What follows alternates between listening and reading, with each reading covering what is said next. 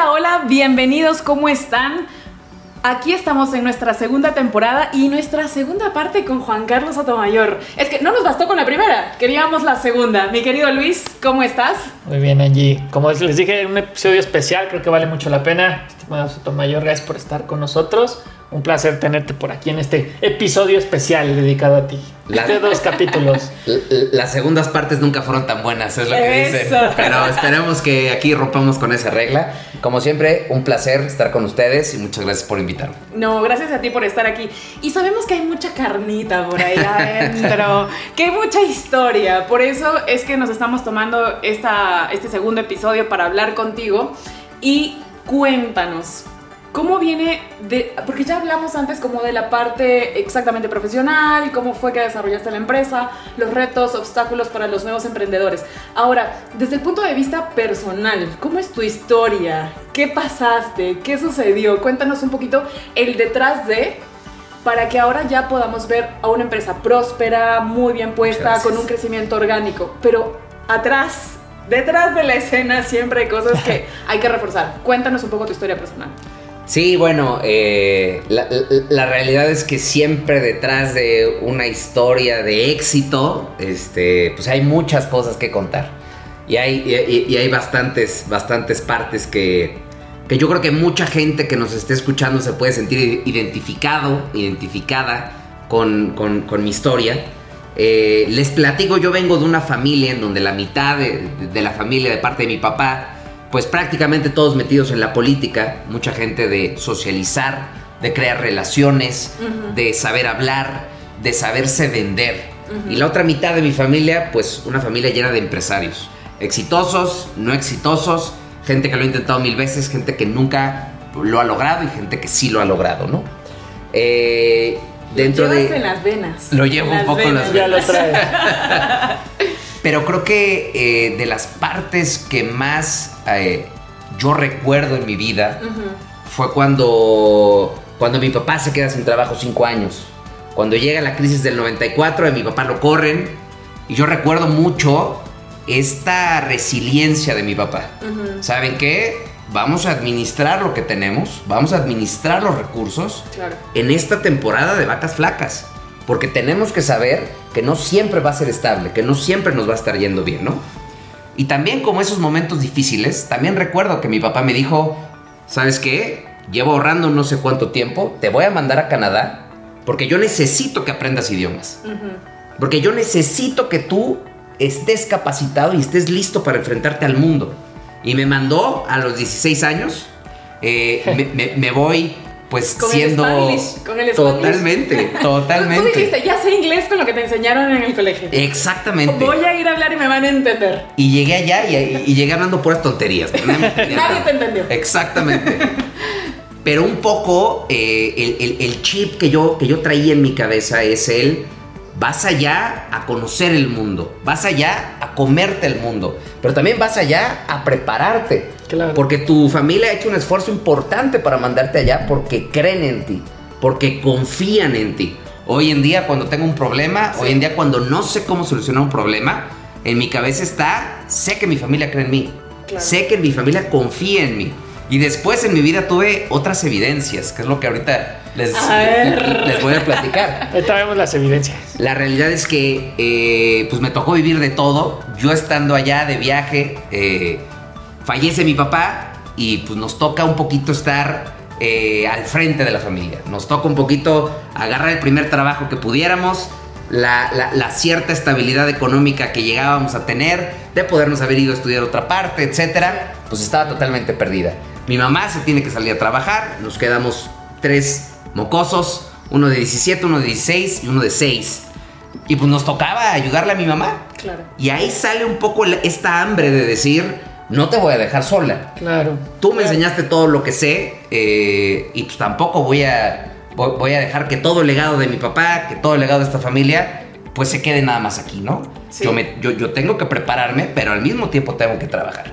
Y creo que ahí empieza un poco este, el workaholismo. Porque pues por una parte mi mamá me decía, no puedes dejar para nada los estudios. Pero por otra parte veíamos que no alcanzaba el dinero. Ajá. Entonces mis dos... her- Sí, Claro. dime. Sí, pero, pero es que ahí, o sea, no tenías opción. O sea, tú dijiste, le voy a entrar, pero tampoco es como dijeras, no, mejor no. Totalmente. Entonces creo que era doble peso para ti, ¿no? Sí, sí, sí, sí.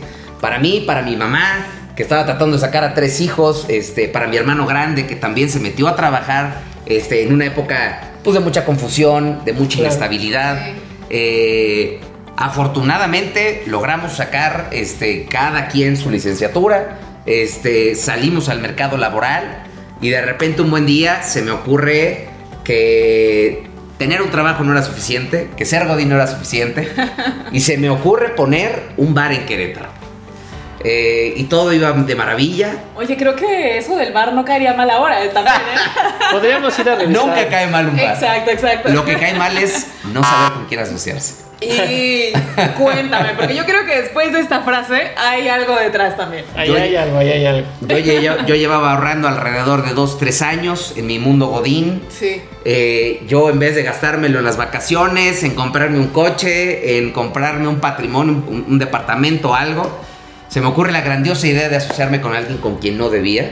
Primer tip para los emprendedores, no se asocien con cualquiera. Yo siempre le digo a la gente que se acerca conmigo, asóciate solamente por tres razones. O porque no tienes el capital, o porque esta persona está en otro lugar geográfico en donde tú no estás, o porque él tiene más contactos y más fuertes que tú. Claro. Si no es por alguna de esas tres razones, no se asocien. Tienen que darse cuenta que ustedes pueden poner, establecer un buen negocio sin tener socios y lo pueden crecer orgánicamente con mucho éxito sin forzosamente depender de sociedades. Ahí es, Sí. es uno de los primeros tips que me gustaría darle a los, a los emprendedores. Este, ponemos la sociedad, nos va terriblemente mal. Ahí está. Por lo que dijiste, entonces entiendo que justo en ese momento escogiste Muy mal. muy Muy mal. Yo iba a decir mal, pero bueno, muy mal. Pero el ser humano es el único animal que tropieza con la misma piedra dos veces. Sí. Mi segundo emprendimiento eh, se trata sobre comercializar mezcal. No, no, no crean que yo soy un borracho. Puro alcohol hasta ahorita. Lo pero cual hay muy está buen bien, margen el- está en el bien. alcohol. Vamos ya todos, todos con alcohol, ¿eh? Vamos bien, vamos bien. Tampoco funcionó. Y ahora sí, yéndome al punto, mi tercer negocio, eh, emprendo porque yo en mi, en mi área profesional había estado ya en dos empresas americanas y dos empresas alemanas de logística internacional. Entonces, eh, yo ya había estado en diferentes áreas. Yo había empezado en el área de operaciones, después me fui al área administrativa y terminé en el área de ventas, que claramente es como donde mejor se me dan las cosas. Y, y también ya había tenido posiciones de gerencia y ya había tenido posiciones de dirección. Entonces, cuando tomo la decisión de salirme, Sí. eh, es porque nos acercamos con un cliente muy, muy, muy cercano y, y- y él nos dice, si están listos para salirse, si están listos para emprender, yo los apoyo. Yo les voy a dar su primer contrato, sálganse y yo les aseguro que les va a ir muy bien. Ponemos el emprendimiento, yo lo pongo con uno que era de mis mejores amigos, simple y sencillamente por la relación Sí. tan fuerte que yo tenía con esta persona. Eh, y cuando ya nos salimos y cuando ya constituimos la empresa, el cliente voltea y nos dice, no tengo nada que darte.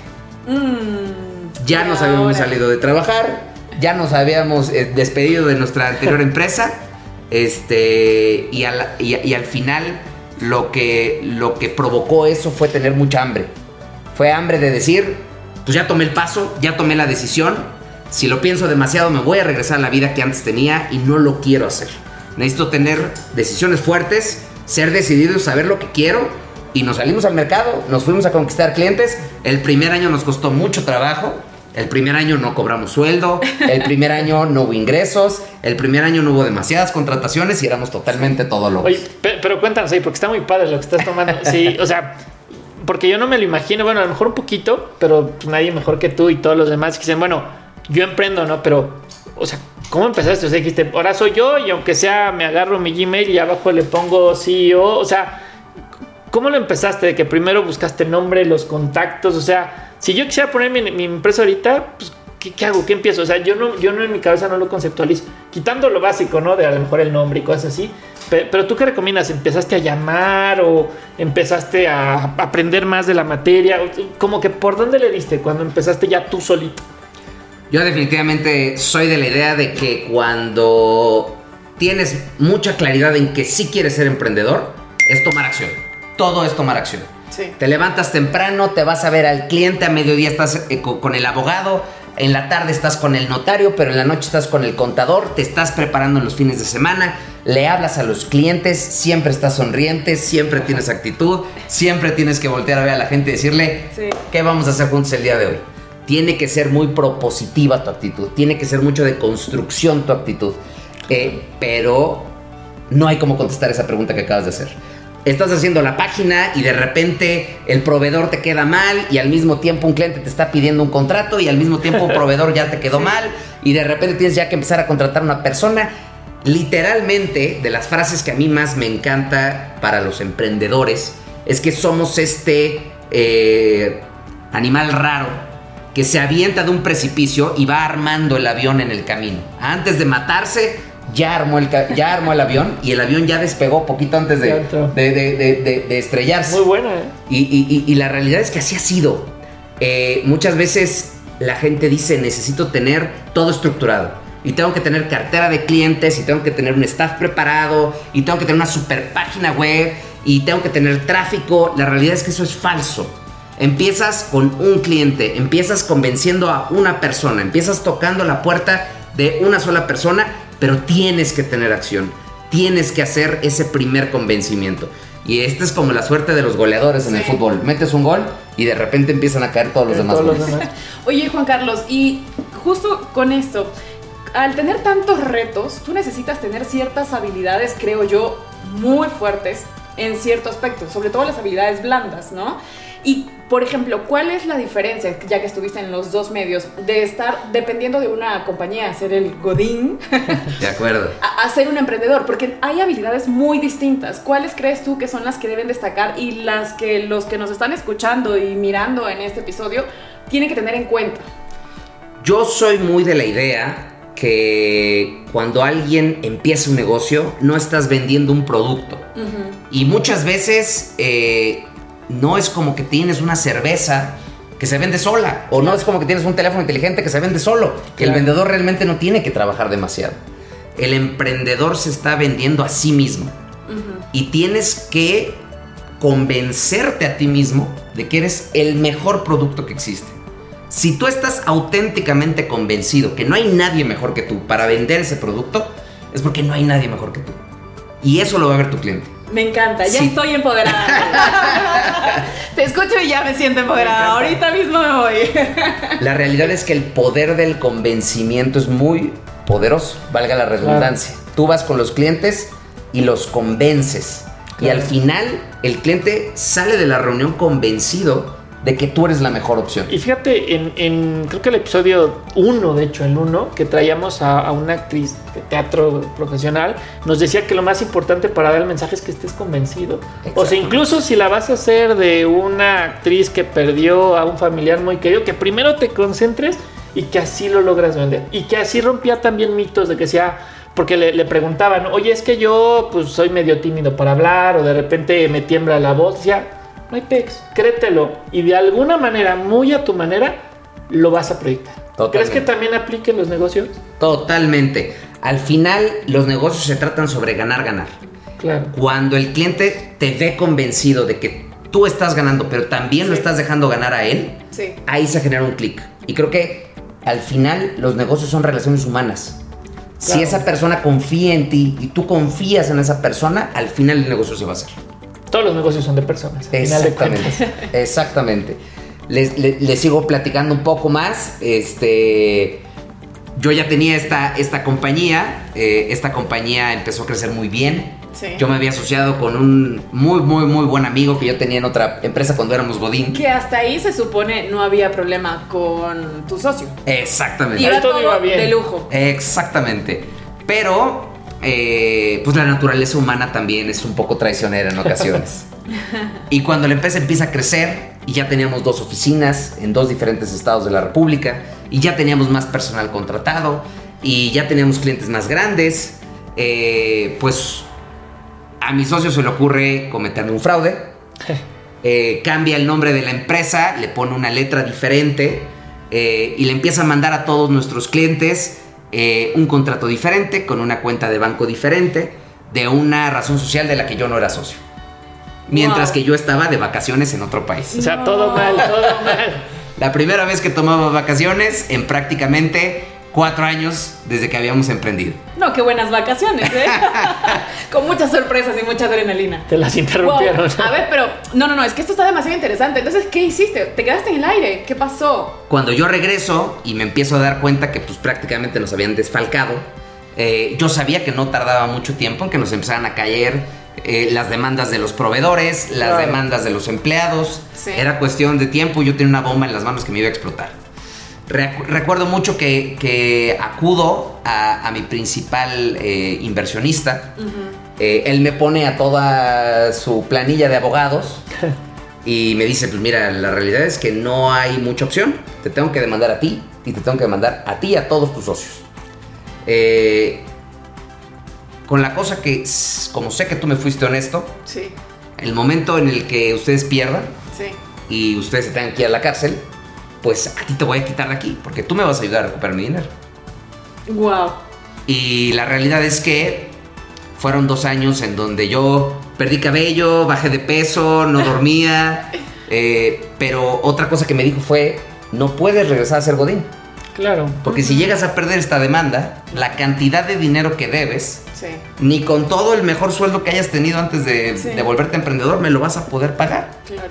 Entonces tienes que quitarte el miedo, agarrarte literalmente de aquí de la camisa, y ese es el segundo tip que les doy, que el miedo no los congele, porque muchas veces nos sentimos en una calle en donde ya no hay salida, una calle que está oscura, una calle en donde estamos desesperados, y creo que gran parte de ser emprendedor es aprender a vivir con eso, aprender a salir adelante, aprender a tener esperanza cuando a veces no hay a dónde voltear. Claro. Y, Llega- y qué duro, porque a ver, tú solo te la tienes que dar. Así es, No siempre vas a encontrar algo alrededor que te dé los ánimos. así es. Y me imagino, a ver, también habrán días en los que dices, oye, hoy me desperté al 100 o 200%, tengo súper energía, pero habrán otros días. Sí, o sí, sea, sí, ¿qué, tal qué cual. hacías en este momento? Me imagino que no tenías ganas, pero ni de salir de la cama. Mi hermano se fue a vivir a otro lado, me dejó mi pareja, eh, tuve que despedir a Ay, N cantidad de gentes. no. Yo, yo me la vivía entre el juzgado, eh, los abogados, los contadores y, y tenía que estar además saliendo a vender. Más todo el autoaprendizaje, ¿no? Porque hoy hay una demanda a tu departamento legal, pasa conmigo. Total. Oye, ¿cómo hacemos el marketing? Pasa conmigo. así es. Sí, así ¿no? es. Porque pues al Sí. final no tenías esa estructura atrás y tú solito te tuviste que meter a todo, ¿no? Te toca ser marquetero, fiscalista, abogado, vendedor, operativo, administrativo, RH. recursos humanos. Te toca hacer de, De todo, todo. pero al final es muy enriquecedor, porque al final uno va aprendiendo Claro. de cada cosa que hace. Bien o mal, Sí. uno va aprendiendo de cada cosa que hace. Al final, este, después de dos años, logramos ganar la demanda. Eh, fue una demanda penal, una demanda civil y una demanda Sí. de propiedad intelectual. Wow. Eh, ganamos todas. Afortunadamente nunca tuve que llegar a la cárcel. Se pagó cada centavo al inversionista principal. Pero luego viene un reto todavía mayor. Más. Eh, a ver, más que eso, no me digas. volteé a mi familia y me dice, sé que estás deprimido, sé que estás cansado, sé que estás enojado, pero pues no te puedes quedar ahí. Te tienes que levantar y es lo que tú decías. Habrá días en que no estés motivado y te tienes que agarrar de tu camisa y te tienes que decir, vámonos a trabajar. Y volteó a mi familia y me dio una de las muestras de amor más grande que una familia te puede dar, que es la confianza. Claro. Eh, voltea a mi familia y me dice, tú no cometiste ningún error, eh, tú lo ibas haciendo muy bien, creemos en ti y el poco dinero que llegó a dejar tu padre cuando falleció, la herencia, pues va a nuestro all-in contigo. Confiamos totalmente en ti. eh, y era el dinero para que mi mamá no tuviera que volver a trabajar. Y era el dinero para que mis hermanos salieran adelante. Y pues la responsabilidad que yo Wow. sentía en ese momento Sí. era de aquí no hay margen de error. Esto sale porque sale. Claro. Y si no sale, yo no sé qué voy a hacer con mi vida. No estaríamos ahí. Pero creo que el llevarte a veces al límite te hace que saques lo mejor de ti mismo. Y, y aquí también la pregunta es, a ver, es que no fuiste al límite una vez. Fuiste dos, tres, cuatro y una tras otra. o sea, ¿hasta qué punto tú dices, puedo seguir yéndole al límite? O sea, cada vez pensabas que de repente habías llegado ya a lo máximo que podías y te diste cuenta que podías más y más. Se vuelve totalmente un cliché y ahorita mucha gente utiliza esta palabra, pero la resiliencia es totalmente real. A veces el ser humano pareciera ser que se puede tronar en, cinco minutos, pero el ser humano es mucho más fuerte de lo que uno piensa. Que, no sé ahí si me dejes medio compartir esta pequeña pregunta que te hice hace mucho, porque me acuerdo que platicábamos a veces cuando, cuando eran las vacas gordas, como dicen por allá, ¿no? Y yo te decía, oye, pues has trabajado mucho, te la rifas todos los días, yo siempre te veo trabajando. ¿Por qué no te das, va, va, bien la empresa, date una semana, ve a conocer el mundo, relájate, te lo tienes más que ganado? ¿Te acuerdas que te la hice? Sí, sí, sí, sí. sí ¿Te gustaría compartir lo que me contaste? Porque a mí, a mí sí me quedó marcadón, ¿eh? Pero... Comienza tú, comienza tú, para que yo, este, el, los, Fíjate que eh, me dijiste primero, me diste la razón, dijiste, Luis, eres muy sabio, te ah. admiro. Nadie es correcto. Esa parte la vamos a cortar, esa parte la vamos a cortar. Eh, y después me dijiste, pero lo cierto es que yo ya me acostumbré a este cierto ritmo. Y lo cierto es que yo ya lo veo, pues no como una empresa, sino como algo mío, que, que no me siento cómodo no atendiéndolo. Incluso me decía, pues yo sí me puedo ir, pero pues ya es parte de mí, ¿no? Entonces ya creo que ya estás en esa parte, ¿no? Que tu emprendimiento ya se volvió una parte de ti y ya no es tan fácil para ti como que como que dejarlo a un ladito, ¿no? Totalmente, totalmente. La realidad es que la, diferencia entre ser workahólico y entre ser un apasionado de tu trabajo es algo que todavía al día de hoy no entiendo. No entiendo dónde está el límite. Hay veces en que yo estoy de vacaciones y de repente sale un tema y yo empiezo a hablar de los aviones y de los barcos y de la cadena de suministro y nadie estaba hablando de eso. Sí. Yo soy el único loco en la mesa que está hablando de eso. Claro. Pero eh, se vuelve tu vida, se vuelve tu propósito, se vuelve no solamente un simple trabajo. Yo veo eh, mi emprendimiento como un lugar en donde la gente puede encontrar fe, en donde la gente puede encontrar oportunidades, en donde la gente puede encontrar crecimiento, en donde la gente puede hacer redes de apoyo entre ellos para decir, oye, yo te voy a recomendar para que entres a esta empresa y te vaya mejor en la vida. Y sabes que yo creo que aquí puedes encontrar buenas oportunidades porque el objetivo de todos es que a todos nos vaya bien como comunidad, es que a todos nos vaya bien como sociedad y es que a todos nos vaya bien en una empresa. Si a alguien le va bien, a todas las demás personas dentro de la empresa le tiene que ir bien. Claro. Y yo creo que para lograr eso tienes que estar profundamente comprometido con tu causa. Oye, sí, y, digo, creo que el tema nos da para mucho, diría la abogada, todo un podcast completo. y, es cierto, pero para ir cerrando, ¿tú qué le dirías a todos esos pequeños o muchos ya emprendedores que están ahí, pero como que no se animan porque al final creo que por todos lados te llega de repente una carga negativa, ¿no? De que, oye, ¿por qué dejas lo seguro? Oye, ya hay muchísima competencia, pero que ahí tienen la espinita, ¿no? Eh, ¿Tú qué le podrías decir o aconsejar a esa comunidad? Tú que ya lo viviste y no una vez, sino que fueron varias veces por todos lados para decirle, oye, dale, o sea, se ve difícil, pero sí hay por donde. Yo les diría, la realidad es que esto es a título personal, es mi, opinión, pero todos lo vimos en la pandemia. Los verdaderos héroes en la pandemia fueron los empresarios.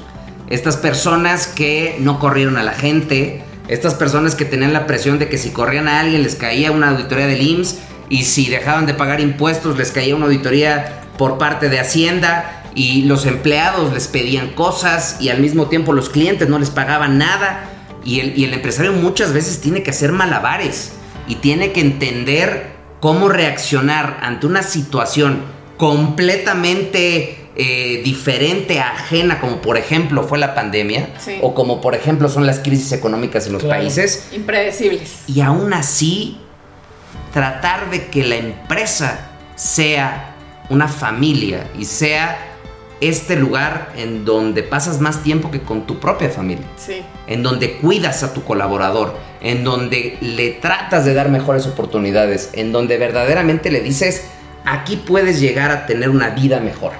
Y creo que esa satisfacción de las personas que trabajan contigo, que te dicen, es que no te cambiaría por nada, es que este es mi equipo y esta es mi familia, y vamos a salir adelante en la adversidad, en la crisis, es algo que te llena totalmente el alma y que no lo vas a cambiar por nada. Y mira que me consta, Me consta. Nos Recuerdo consta. que sí, sí, sí, tuvimos una oportunidad de estar contigo, acompañar a todos los miembros de tu equipo y demás. Y cuando escuché las palabras que ellos decían para ti, yo estaba sorprendidísima. De verdad dije, cuánto cariño, cuánto amor a la compañía, a ti que eres el líder. eh, y esto no es de gratis, claramente. Es todo el esfuerzo, todas las ganas, el que tu equipo sea el mejor, el que esté muy cerca de ti, el que cree en confianza.